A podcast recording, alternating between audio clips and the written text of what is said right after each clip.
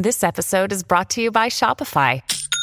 Forget the frustration of picking commerce platforms when you switch your business to Shopify, the global commerce platform that supercharges your selling wherever you sell. With Shopify, you'll harness the same intuitive features, trusted apps, and powerful analytics used by the world's leading brands. Sign up today for your $1 per month trial period at shopify.com slash tech, all lowercase. That's shopify.com slash tech. América es un constante flujo informativo. Acompaña a Marcelo López Macía durante este recorrido por Hoy en América, un programa de americano por Radio Libre 790 AM. Comenzamos. Hola, ¿qué tal? ¿Cómo están? Bienvenidos a Hoy en América por AM790, Radio Libre, por Americano Media TV. Comenzamos con los títulos de la jornada de este día viernes, finalizando una semana muy, pero muy activa. Y vamos a hablar de lo que ha pasado en la frontera de Estados Unidos, de la presencia del presidente Joe Biden en Arizona, quien dijo que no era un tema importante ir a la frontera, estuvo inaugurando una fábrica de TSMC, es el Taiwan Semiconductor Company, son los chips que prácticamente monopoliza la isla de Formosa, la isla de Taiwán, y bueno, van a empezar a, a producirse en los Estados Unidos, esto le da cierta independencia a Norteamérica en una lucha que es fundamental. Los chips se usan prácticamente para todos los devices, para todos los artefactos electrónicos de última generación, piensa, desde aviones hasta autos, hasta lo que se le ocurra, y los semiconductores son cada vez más complejos, tienen cada vez mayor capacidad, y si uno se queda unos años, las empresas pueden directamente desaparecer. Cuando fue la pandemia y no había chips, mm, las empresas estaban prácticamente detenidas porque no podía llegar el material desde Taiwán. Lo anecdótico, entre comillas, es que el presidente le, no quiso ir a la frontera de Arizona, que está viviendo una verdadera estampida, una avalancha que se puede transformar en estampida muy pronto y el presidente no quiso ir. Vamos a hablar de no solamente el frío que está haciendo en Ucrania la guerra, sino que Ucrania está lanzando drones que llegan a 500 kilómetros de su frontera. Estos drones han impactado en algunas pistas aéreas de Vladimir Putin, de la Federación Rusa. ¿Qué es lo que ocurre? Que a 500 kilómetros de la frontera de Rusia está nada más y nada menos que Moscú. Entonces muchos se preguntan, lo que está demostrando Volodymyr Zelensky es que puede desde Ucrania bombardear posiblemente nada más y nada menos que la capital de la Federación Rusa. Y vamos a hablar también en el final, nos descomprimimos un poco y nos relajamos en el final de semana, dio a conocer eh, John Travolta que tuvo una affair con Christy Alley, que acaba de fallecer por cáncer de colon, lamentablemente, tenía 71 años. Cuando era muy joven se hicieron Mira a quién habla, ese éxito que después tuvo varias secuelas. Y vamos a repasar todas aquellas, las más importantes, ¿no? las más conocidas, las más glamorosas, relaciones que empezaron en el set, empezaron tal vez en los trailers. Hubo un beso de ficción que después se transformó en un beso en la vida real. El más conocido seguramente fue el de Angelina Jolie con Brad Pitt, ¿no? Le dijeron a Jennifer Aniston, mira, es un riesgo que tu marido, Brad Pitt, vaya a grabar Mr. and Mrs. Smith, nada menos que con Angelina Jolie. Ella dijo, no, yo tengo confianza. Bueno, todo terminó como terminó. Brad Pitt se separó de Jennifer Aniston, se casó con Angelina Jolie, tuvo hijos propios biológicos, varios también adoptados. Vamos a, recorrer rápidamente una lista. Pero empezamos con lo que habíamos prometido. Em, es preocupante lo que está ocurriendo con estos drones que ha lanzado Ucrania. Em, Sé que no, no, es el tema que le prometimos a nuestro entrevistado, pero pasamos rápido a ese tema. Pero quería, como es algo de actualidad, hacer una primera introducción, porque él es un hombre de armas, es un analista y conoce.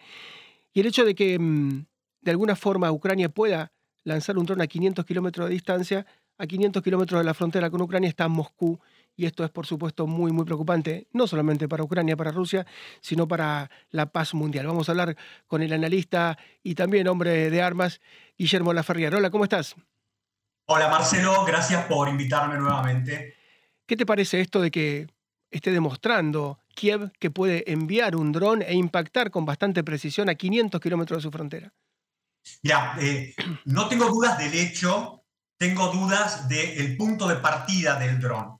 ¿Me seguís? Sí. Este, lo que tengo para mí es que este material ha sido este, insertado en el territorio, en el core de Rusia, ¿sí? por este, saboteadores, fuerzas especiales, organismos de inteligencia, como quieran denominarlo, ha sido ensamblado en, en el territorio ruso y de ahí lanzado no creo que haya sido un dron que ha salido desde el territorio de Ucrania y pegado en Rusia. Eso por un lado. En segundo lugar, este, esto, puesto esto en este, en este terreno, es un hecho que les debe preocupar a las autoridades rusas, no tanto por el efecto en sí que, que causa sobre los blancos donde pega, porque no cambia la, la situación operacional. No sé si con esto soy claro, Marcelo. Sí, sí, sí. es decir, no cambia nada. Es como, eh, es como un acto, digamos, de, este, bueno, te, te, rompo un avión acá, eh, afecta una pista, crea una conmoción, pero no cambia la situación en el terreno. Ahora, eso es una advertencia para los servicios de inteligencia y más precisamente de contrainteligencia de Rusia que deben encargarse de eso. No tiene comparación porque hay algunos analistas que dicen, bueno, como Rusia está pegando y está destruyendo, porque es lo que es cierto, está devastando el territorio de Ucrania en una proporción que solamente es comparable con lo que sucedió con la Alemania nazi y con el Imperio Japón durante la Segunda Guerra Mundial, Marcelo. Ese es el nivel de devastación, no tiene comparación una cosa con la otra. Así eh, es, son, son, crímenes de guerra. Hasta la Segunda Guerra, bueno, había campos de batalla y los militares se enfrentaban en el campo de batalla y había hasta cierto honor. La Segunda Guerra se rompieron todos los códigos y acá hemos vuelto a eso, de romper todos los códigos, de afectar, cuanto más podamos afectar a la sociedad civil, mejor. Es una monstruosidad y un retroceso. Sí, pero Marcelo, eh, permitime que en esto eh, sea este, justo. Eh, es lo que ha hecho todo país que ha atacado a otro. Eh, los Estados Unidos, nación a la cual yo admiro, hizo lo mismo con Irak dos veces. ¿Me comprendés? Este, y, eh, y, lo mismo hizo en Vietnam sobre Vietnam del Norte, aunque no con el mismo nivel de eficacia. Es decir, desgraciadamente, Marcelo, está en la naturaleza de las cosas cuando hablamos de guerra. No hablamos de fútbol, estamos hablando de guerra y en la guerra eh, suceden estas cosas. Guillermo, eh, veíamos una serie de hechos que no sé si son coincidentes o no, tienen que ver con las redes sociales, pero las autocracias se han visto desafiadas. Nadie imaginaba que en China, por el confinamiento, iba a haber tantas protestas en Shanghái, en Wuhan, en Pekín, que en Irán iban a salir a la calle después de 300 muertos tras el asesinato de Magma Amini, y iba de alguna manera el régimen a decir, bueno, vamos a sacar a la policía de la moral y a retroceder como retrocedió Xi Jinping en China y dijo, bueno, vamos a no ser con este tabicamiento tan estrictos. Pasó con Maduro, que de alguna manera dice, bueno, vamos a tratar de sentar a la oposición después de, de, una serie de reveses muy importantes, sobre todo económicos, y pasó con Rusia también, donde, bueno, no sé si por el invierno o por qué Putin dice, bueno, vamos a frenar la leva, donde había también muchas manifestaciones, pero da la sensación que en lugares impensados, donde uno decía, nunca se va a manifestar la gente contra Putin,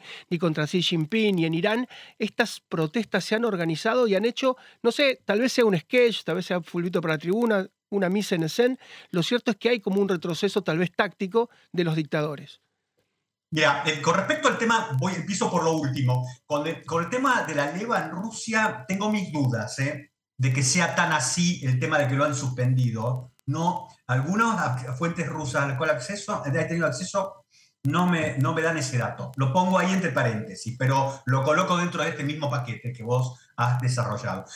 Yo no veo a, los ayatolas dementes este, que vayan a moderarse y que a partir de este momento saquen a, la Guardia Revolucionaria y todo ese delirio de fanáticos que tienen y vayan a ir a una sociedad más libre. No creo. Creo que han abierto alguna válvula para que salga la presión y nada más. De todas maneras, en este caso, como también replica en el caso China con, con relación a este, la pésima campaña de vacunación y la política de cero COVID que han hecho, es también abrir una válvula de presión. Pero insisto con algo que lo mencionamos unas semanas atrás, Marcelo. Las fuerzas militares de esos dos países no se han partido. Las fuerzas militares de esos dos países son leales al régimen hasta lo que nosotros conocemos. Entonces, no hay ninguna posibilidad de una caída de esos regímenes sin una fuerza militar que este, se parta, desgraciadamente. ¿eh? Así es, eh, muchos atribuían a la ex canciller la ex secretaria de Estado norteamericana de Barack Obama, nada menos que Hillary Clinton, ella dijo, bueno, ya cayó Túnez, ya cayó Libia, cayó Gaddafi, ¿no? Cayó también Egipto, bueno, vamos a Siria. Y le dijeron, miren, Siria no, porque Al-Assad está dispuesto a recibirlos a balazos. Entonces, usted organiza esta primavera árabe por internet, sale la gente alegremente a la calle y la van a agarrar a balazos porque están dispuestos a una guerra civil, están dispuestos... No, no, bueno, por supuesto fue una masacre. Entonces, cuando de un lado están dispuestos a, a tirarte con balas, la gente es poco lo que puede hacer en la calle. Pero por supuesto, pero bueno, y vos das el ejemplo de Hillary, que realmente es vergonzoso lo que hicieron. Ese, ese producto que le vendieron a la sociedad occidental de la primavera árabe. Eh, vos fijate lo que sucedió en Egipto con los hermanos musulmanes, una este, horda de fanáticos, ¿no es cierto? Este, y preguntale, preguntate si a Israel qué le, qué le es más conveniente y más pacífico para la región tenerlo en los tipos de la, horda esta de los hermanos musulmanes o tenerlo a Sisi como este, mandamás en Egipto.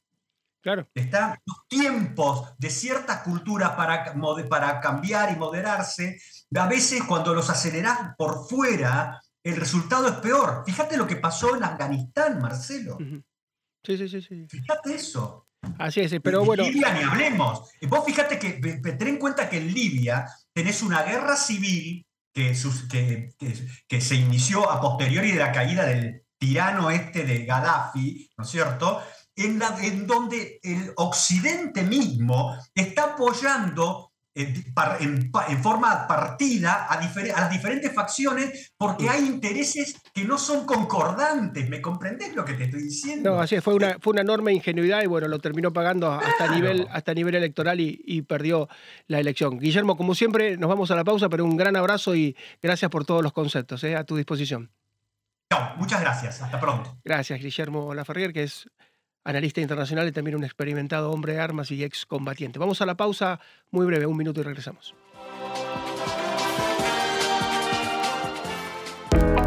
Enseguida regresamos con más Hoy en América con Marcelo López Macía por Radio Libre 790 AM.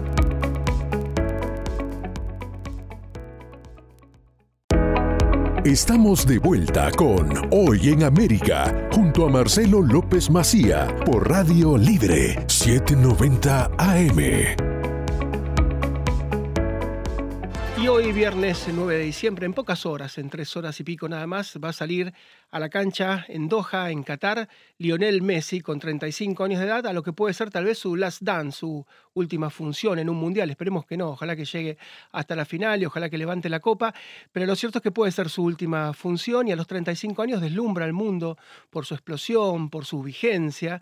Pero hace más de 20 años, siendo muy chiquito, eh, 20 y pico de años, estaba en su Rosario natal Lionel Messi y va a ver a un médico endocrinólogo, al doctor Diego Schwarstein, y él detecta qué es lo que le pasa, que para crecer va a necesitar inyecciones, logra convencerlo. Ustedes imagínense que si hoy habla poco lo que era la pulga, como le decían, porque era muy chiquitito Lionel Messi hace más de 20 años y logra detectar lo que le pasa y después la historia es conocida, pero es muy interesante saber qué fue lo que le dijo, cómo se produjo ese diálogo tan difícil con un chico que contaban sus compañeros de escuela, no hablaba. Cuando le preguntaban a Leo, contestaba la, la chica que estaba al lado, dice Leo tal cosa. Eh, vamos a hablar con el doctor Diego Schwarstein, perdón, que para quienes hemos nacido y hemos vivido en Rosario es un gran orgullo. Hola doctor, ¿cómo le va?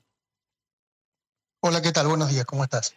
Bien, Diego, y lo has contado algunas veces seguramente, pero en estos momentos tan importantes eh, es lindo que, que, nos recrees te encontraste con la pulga, que habrá tenido 10, 11, 12 años, y ¿qué te dijo y qué le dijiste? Eh, a ver, tenía nueve años. Em, él llegó a mi consultorio derivado por los médicos de las divisiones inferiores de Newell's. Ya sabía lo que venía, o sea, yo, no tuve nada que explicarle, él sabía que venía a averiguar si existía la posibilidad de ayudarlo a superar su talla baja. Eso es algo que me interesa siempre remarcar. Eh, no existe un tratamiento para crecer. No es que todos los chicos eh, bajitos puedan hacer un tratamiento para ser altos. En realidad, nosotros medimos lo que nuestra genética establece para nosotros. Eh, esto es como el color de ojos, no se puede cambiar. Lo que pasa es que a diferencia del color de ojos, que lo manifestamos desde que nacemos, la altura la vamos a alcanzar al final de nuestro desarrollo, al final de nuestro periodo puberal. Por eso eh, lo que heredamos se denomina talla objetivo genética. Significa algo así como el objetivo que nuestra genética fijó para alcanzar al final de la etapa de crecimiento. Para que esto pase, nuestro cuerpo debe realizar algunas funciones biológicas con normalidad. Y ahí es cuando los médicos podemos intervenir. Si hay alguna de estas situaciones en las cuales eh, distintos problemas no permiten alcanzar la talla objetivo genética. O sea, los médicos no podemos ayudar a alguien bajito a superar su genética. Los médicos podemos ayudar a alguien que tiene un problema que no le permite alcanzar su genética a superar ese problema para crecer normalmente. Entonces hay todo un protocolo de distintos estudios, distintos análisis que van descartando las opciones o posibilidades y eso fue lo que hicimos en su momento con Lionel. Contanos ese diálogo, porque decíamos, si hoy le cuesta hablar y es tímido, a los nueve años, ¿cómo era la pulga? Eh, ¿Cómo te comunicabas con él?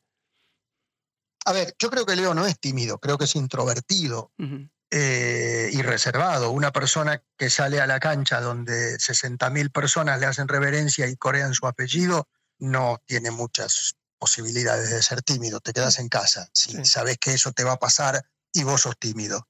Eh, él sí es cierto que es una persona reservada y de hecho eh, no se le conocen escándalos, no se le conocen mayores detalles de su vida privada, eh, a, diferencia de muchas celebrities, este, hace todo lo posible por, por, no salir en los medios. Entonces, no es un chico tímido, es un chico reservado, pero como a los dos nos gusta mucho el fútbol, él, juega un poco mejor que yo, pero, pero los dos tenemos la misma pasión. Eh, charlábamos siempre de fútbol al inicio de las consultas, eso rompía el hielo y nos servía para, para establecer una buena relación médico-paciente.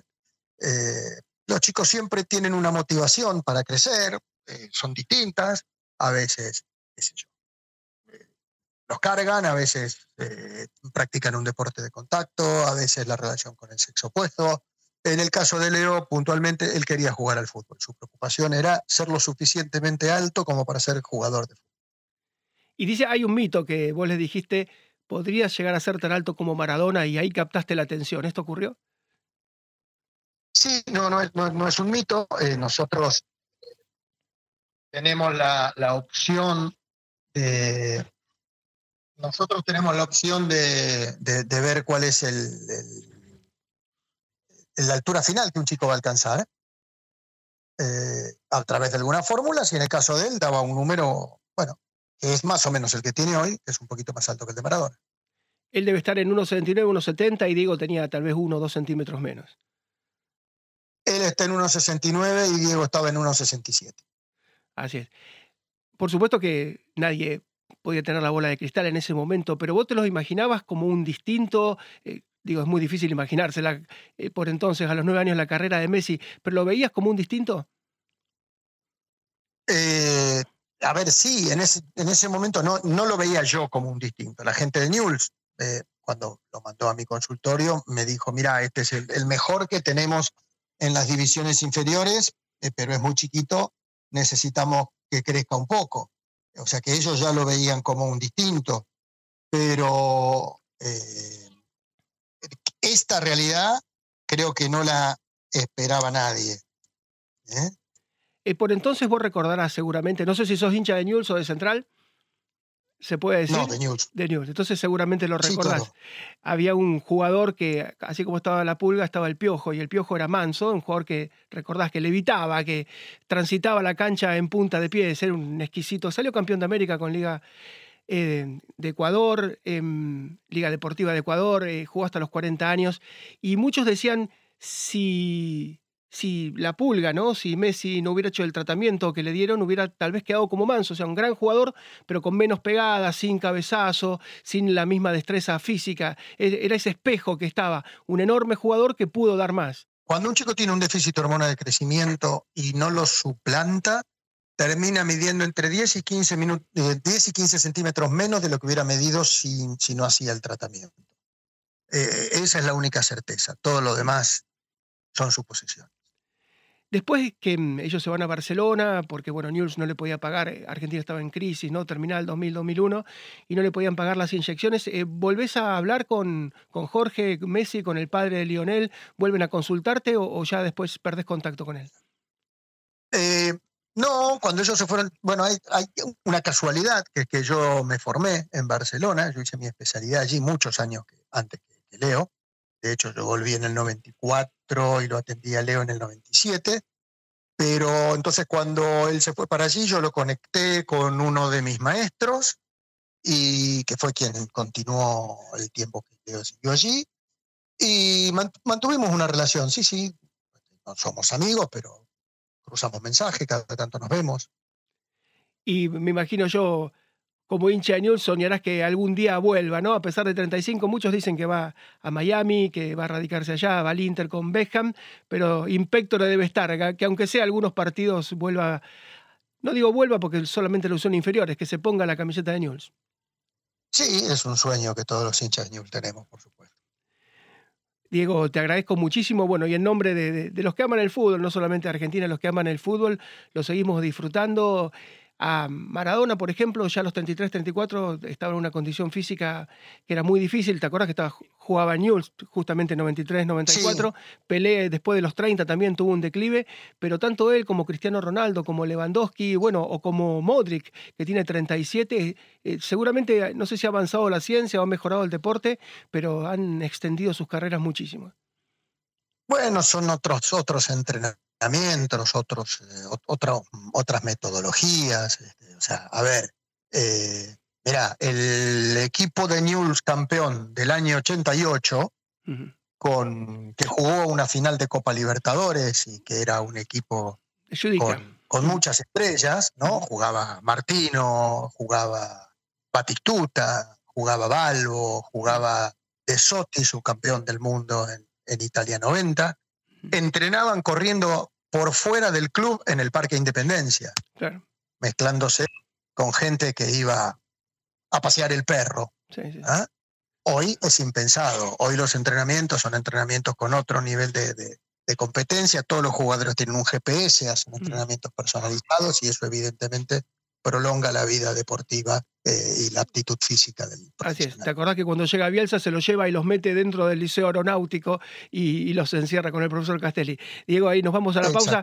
Pero un, gran abrazo, muchísimas gracias y vamos a verlo hoy a Leo. Esperemos que no sea el Last Dance, que no sea el último baile, tenerlo muchísimo tiempo más. Un gran abrazo, Diego, gracias. ¿eh? Abrazo para vos, gracias. Hasta luego. El doctor Diego Schwarstein tuvo ese encuentro casi mágico con la pulga, tenía nueve años, y él le dijo, ¿te gustaría ser alto como Maradona?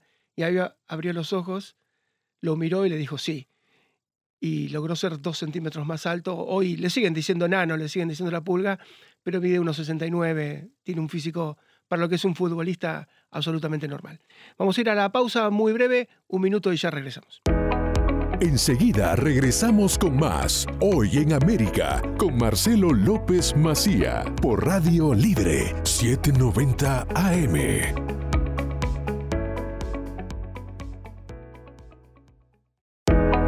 Estamos de vuelta con Hoy en América junto a Marcelo López Macía por Radio Libre 790 AM.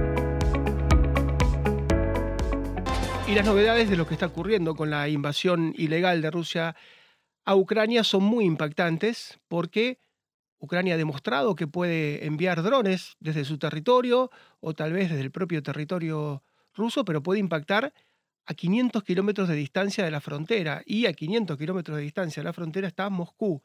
Esto implica que Volodymyr Zelensky y sus tropas están demostrando que podrían eventualmente con drones no tripulados, con drones suicidas, impactar nada menos que la capital de la Federación Rusa. Esto por supuesto que es un cambio en la guerra. Hasta ahora habíamos visto la invasión de Zaporilla, de Donetsk, de Lugansk, de Gerson y habíamos visto el intento de destruir por supuesto Mariupol, de llegar hasta Odessa, pero no habíamos visto una pelea que se dé en territorio ruso. Vamos a preguntarle al doctor Luis Vicat que es, eh, además de abogado, un hombre de armas y un entendido en cuestiones bélicas militares, ¿qué implica esto de que repentinamente nos desayunemos que los ucranianos, que Zelensky, son capaces de impactar ciudades tan lejanas como Moscú.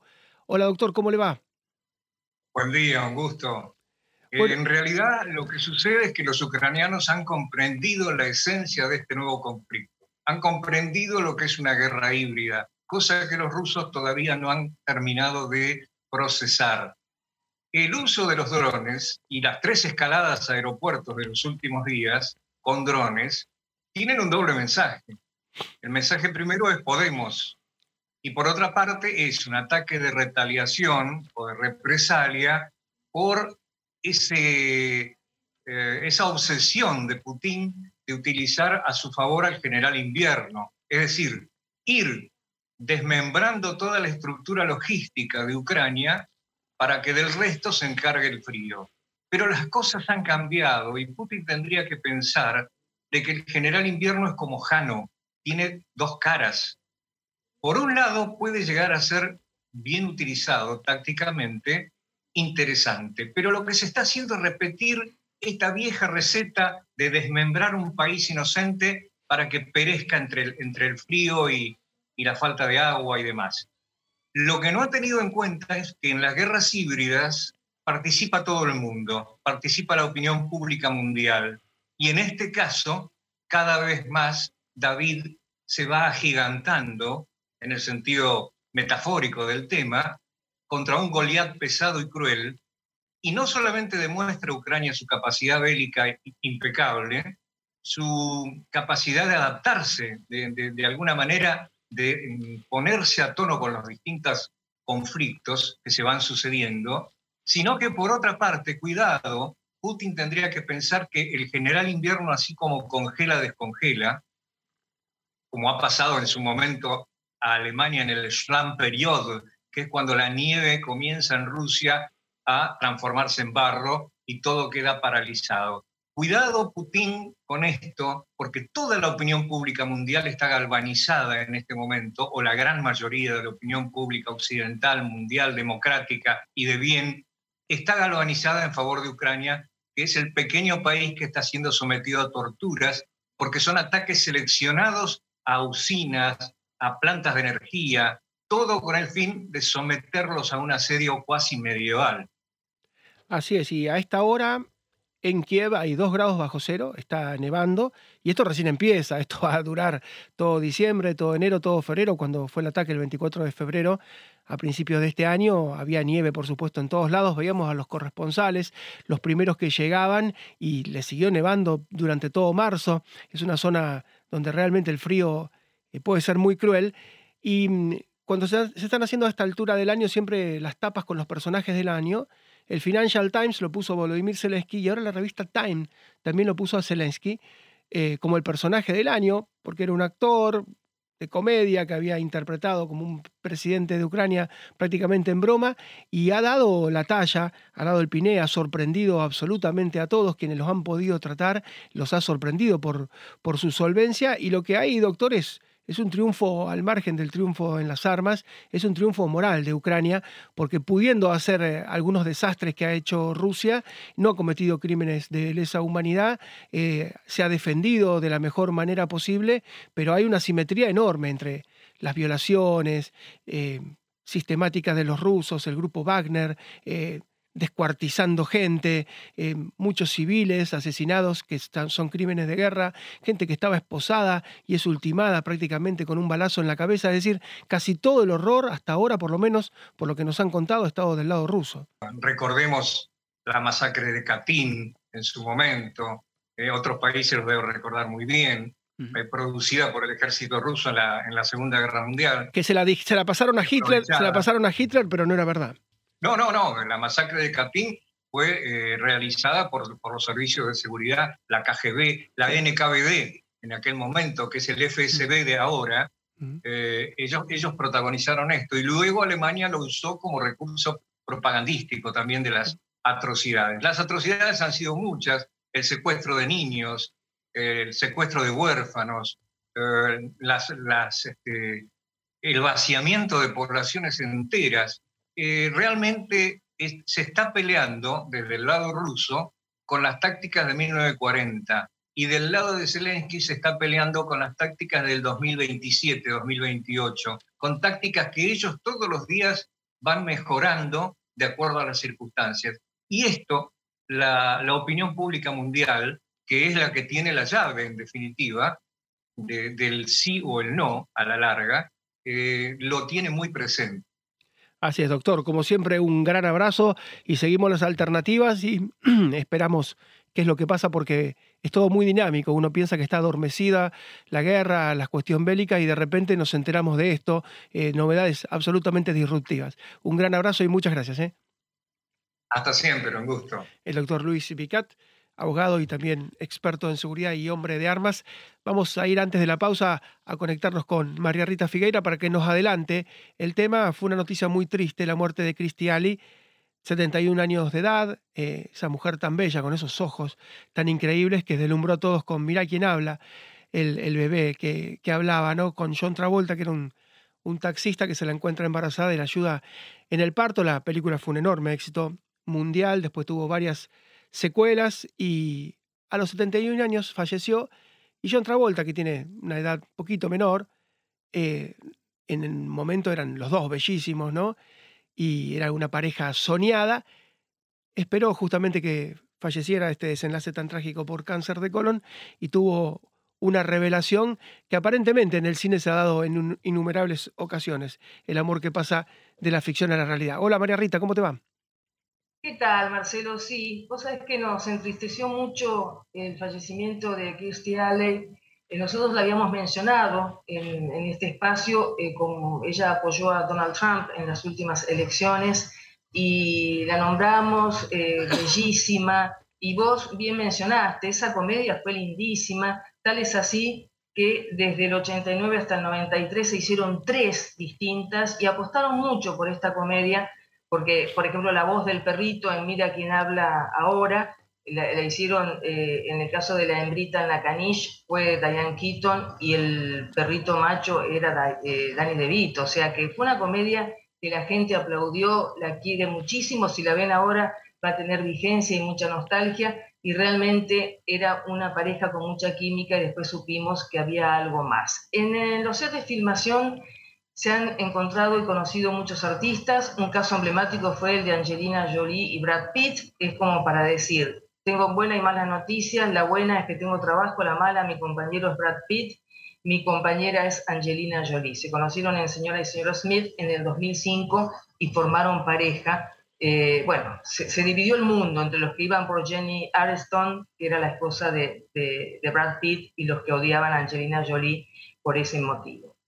Días de Trueno, 1990, encontró a una pareja que después iba a ser también emblemática, bellísimos los dos, Días de Trueno, Nicole Kidman y Tom Price. ellos, bueno, estuvieron juntos muchísimos años, después hicieron nuevamente una película, la última de Stanley Kubrick, Ojos Bien Cerrados, y realmente resultó una pareja muy, muy querida y muy seguida por el mundo Hollywood.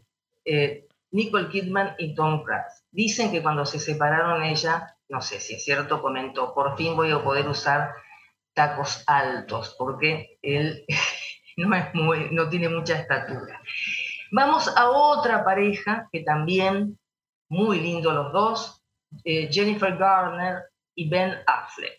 Bueno, Pearl Harbor los hizo conocer, no fue un papel tan, tan importante de Jennifer Garner, pero Ben Affleck siempre es codiciado se conocieron en el 2001, posteriormente formaron una pareja muy consolidada y creemos que para Jennifer Garner, peor que eh, los aviones japoneses fue, por supuesto, ya sabemos, Jennifer López. Y te, pido un punto, hacemos un puntito porque una pausa muy breve y vamos con, los casos más eh, relevantes. Es una historia, es un cliché, ¿no? Están tabicados, están encerrados, están separados del mundo y bueno, muchas veces terminan casándose entre ellos. Una pausa muy breve, un minuto y ya retomamos. Enseguida regresamos con más Hoy en América con Marcelo López Macía por Radio Libre 790 AM. Estamos de vuelta con Hoy en América, junto a Marcelo López Macía, por Radio Libre 790 AM. Y esta semana falleció Cristiale a los 71 años de edad como consecuencia de un cáncer de colon. y una vez que se fue, que partió John Travolta, que fue su pareja en Mira quién habla, blanqueó de alguna manera el afecto que se tenían y ha sido una historia muy recurrente, casi un cliché. Ustedes saben que los actores cuando graban, cuando filman, quedan tabicados, quedan confinados durante horas y horas, pasan mucho más tiempo con sus compañeros de elenco que con su propia familia y además en el caso de varones, mujeres, a veces el guion indica que tienen que darse un beso, hacerse caricias, inclusive hasta tener sexo. Y bueno, muchas veces se traspasa la pantalla y ese amor de ficción se vuelve amor real. Estamos haciendo una lista de los casos más conocidos y María Rita Figueira nos la completa. María. Sí, Marcelo, por supuesto. Si hay amor entre compañeros de oficina, a lo mejor, ¿cómo no va a haber en compañeros de set? En el caso de Diarios de una Pasión, de Notebook, es, pero en, en Latinoamérica se fue, no digo fugaz, pero no duró tanto, porque en otros casos que he mencionado se volvió matrimonio, y como el caso de Penélope Cruz y Javier Bardem, dos exitosos, dos bellos, dos rostros especiales, España ganando Hollywood, eh, y se conocieron en Jamón Jamón, una película española, y después filmaron varias juntos, incluso Woody Allen con Vicky Cristina Barcelona los encontró a los dos, están casados, tienen hijos y es una pareja emblemática. Uno de mis preferidos, por supuesto. Viajamos un poco en el tiempo, en los comienzos de los 70. Diane Keaton y Al Pacino. Para Diane Keaton es su gran amor. Al Pacino es soltero, pese a tener muchísimos amores por allí.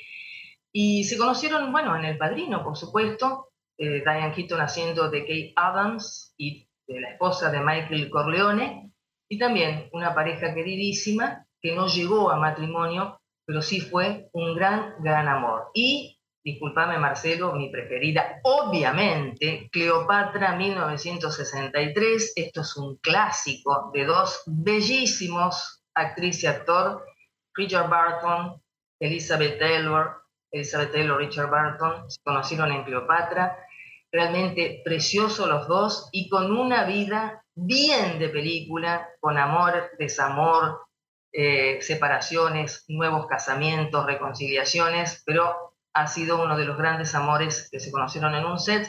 realmente todos los que mencioné, hay muchísimos más, muchos secretos, muchos prohibidos, algunos terminaron con un final feliz, no sé si decir que es el matrimonio el final feliz, pero algunos están juntos de los que mencioné, y todos talentosos y, como te dije minutos atrás, el amor entre compañeros de trabajo es una paradoja, porque a veces eh, es como que se deserotiza el ambiente y otras veces compartís tanto, no solamente físicamente, sino momentos de, hacer catarsis, momentos de que te comprendan, momentos de mucha intimidad, y bueno, era lógico que entre actores y actrices también se diera. Bueno, y la última, Diane Keaton usaba los sets casi como Tinder, porque después tuvo a Woody Allen, tuvo a Keanu Reeves, es decir que fue bastante frecuente. María, un beso y volvemos la semana próxima. Chao, chao. María Rita Figueira, volvemos con ella el lunes próximo, pero nos interesaba hablar de una de las noticias de esta semana, porque el presidente Joe Biden eh, dejó la Casa Blanca y fue rumbo a Arizona a, inaugurar las, nuevas plantas de TSMC, Taiwan Semiconductors Company. Em, la isla, como se sabe, de Taiwán es la líder a nivel mundial de estos chips tan, pero tan importantes para el futuro. Bueno, Estados Unidos venía un poco retrasada en esta carrera tan importante donde está China de un lado. China también tiene que comprarle a Taiwán. Muchos dicen que el escudo de silicio es lo que protege a Taiwán de China. Es decir, si China de repente tratara de irrumpir en esa isla donde hay 20, 25 millones de personas, con sus 1.300 millones de habitantes y su poderío, eh, podría hacer un verdadero desastre. Tal vez podría tomar la isla, sería una masacre, pero al mismo tiempo se quedaría sin semiconductores porque las dos grandes empresas, especialmente TSMC, que están en ese lugar, dejarían de darle chips y entonces, bueno, los chinos dejarían de tener un montón de elementos electrónicos y electrodomésticos porque son los principales compradores. Pekín es el principal comprador de Taipei. Para ponerse de alguna manera en carrera, para ponerse en órbita, el presidente Joe Biden fue a Arizona a inaugurar esta planta y le dijeron, bueno, presidente va a ir hasta la frontera, porque la frontera es hoy la gran noticia, por supuesto. Todos están esperando qué va a pasar el 21 de diciembre con el título 42, si se va a suspender o no, porque lo que es una avalancha hoy de casi 7, 8, 10 mil personas por día, especialmente en Arizona, Nuevo México, en California y en Texas, podría transformarse en una estampida y podría ser un hecho muy importante, muy relevante y es el tema que en todas las encuestas aparece, junto con la inflación y junto con la inseguridad, el tema de la inmigración. Se habla justamente de las tres sí, ¿no? De la inflación, de la inseguridad y de la inmigración, como los temas que preocupan a todos, pero particularmente preocupan también a los latinos. Bueno, el presidente Joe Biden dijo que, no le resultaba tan relevante, dijo que, que, no iba a ir a la frontera y por supuesto que dejó a muchos con la boca abierta. Vamos a hablar con Gaby Peroso, con nuestra compañera de Americano Media, que nos va a dar unos minutos y nos va a explicar seguramente desde su perspectiva qué está pasando. Hola Gaby, ¿cómo te va? Buenos días, Marcelo. Es increíble esta declaración que da el presidente Joe Biden, restando la importancia a una crisis que ha dejado a más de 800 personas muertas en la frontera sur, eh, justamente tratando de llegar acá a Estados Unidos que ha dejado más de 100.000 personas muertas por el tema del fentanilo, de la droga que también ingresa por esa frontera sur y sobre todo con los eh, números alarmantes de llegadas de personas a través de esa frontera. Estamos hablando de unas 7 mil personas, incluso el mes pasado 9 mil personas diarias ingresaron por esa frontera y justamente la administración de Joe Biden le parece que, que no es importante, que haya ido tan cerca y que no haya ido a la frontera, ningún funcionario de alto nivel lo ha hecho y esta crisis, eh, eh, el tema es que va a aumentar. Se dice que si entraron 2.500.000 millones mil personas por esa frontera, ese número se podría eh, transformar en cuatro veces más prácticamente, si uno toma específicamente la cifra, estaríamos hablando de 11 millones de personas que ingresarían a partir de la retirada de ese título 42 y eso es en apenas dos semanas. No hay respuestas, no hay mecanismos para que los agentes fronterizos tengan eh, algún tipo de contención de lo que pasa en la frontera y hablábamos en Americano Media con un periodista desde México y son eh, miles las personas que están del lado de México con carpas esperando que ese 21 de diciembre llegue. Entonces, no entendemos cómo esto no es importante cuando el riesgo de esas personas está allí, ellos viven hablando de las razones humanitarias y allí están algunos esperando con la certeza de que se van a quedar a vivir y, a trabajar eh, normalmente en Estados Unidos cuando es muy difícil hacer una vida sin documentos en este país. Así es, y es como una crónica anunciada, ¿no? Porque todo el tiempo se habla del 21 de diciembre y hablan en los medios de comunicación y hablan los políticos, pero es como que el gobierno se desentiende, como que los chicos que cierran los ojos y piensan que va a desaparecer el monstruo, pero es de, una, de un grado de infantilismo, ¿no? De, un grado de, inmadurez. Es tan naif el argumento, pero ellos piensan que con que no se hable es suficiente. Sí, es que eso es lo insólito. Y adicionalmente el mensaje, que es muy simple para todos esos migrantes que están buscando una oportunidad. ¿Y cuál es el mensaje? Si tú vienes a través de la frontera, si te entregas a través de un asilo político, así no te corresponda, porque el asilo es político, Marcelo, hay que tomar en cuenta eso. Las razones económicas no entran en juego, en teoría, entre las leyes migratorias para que esas personas se puedan quedar en el país. Sin embargo, ahora, lejos de esconderse, se entregan directamente a la patrulla fronteriza, piden el asilo que les da unos meses o unos años de tranquilidad dentro de Estados Unidos, pero realmente es una desfiguración de la ley norteamericana y el mensaje fue así, incluso el propio Joe Biden lo dijo hace unos meses refiriéndose a los venezolanos, a los nicaragüenses.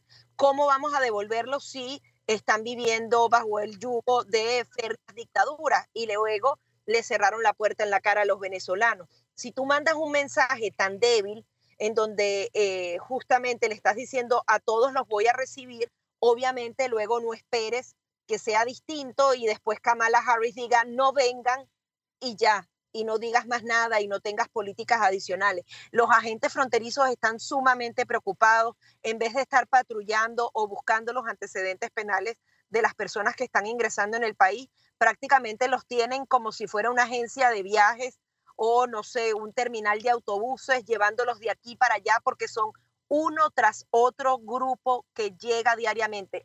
9 mil, 7 mil. Imagínate tú esas dimensiones de las personas y las que están esperando del lado de México ese 21 de diciembre. Hay unos que ni siquiera esperan el 21, que siguen ingresando en la actualidad. Gaby, como siempre, muchísimas gracias un gran abrazo. ¿eh? Muchas gracias. Gracias a ti. Gaby Peroso, compañera de Americano Media, el presidente de Donald Trump, cuando fue la CIPAC en Texas, lo dijo, esto no es un problema ahora, esto es un problema de los próximos años, lo vamos a pagar durante muchos años más.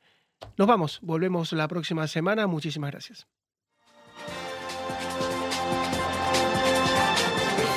Mantenemos la mirada sobre lo que ocurre hoy en América para regresar en nuestro próximo programa con más y mejor información de interés, de lunes a viernes, en vivo, desde las 10 a.m. por Radio Libre 790 AM.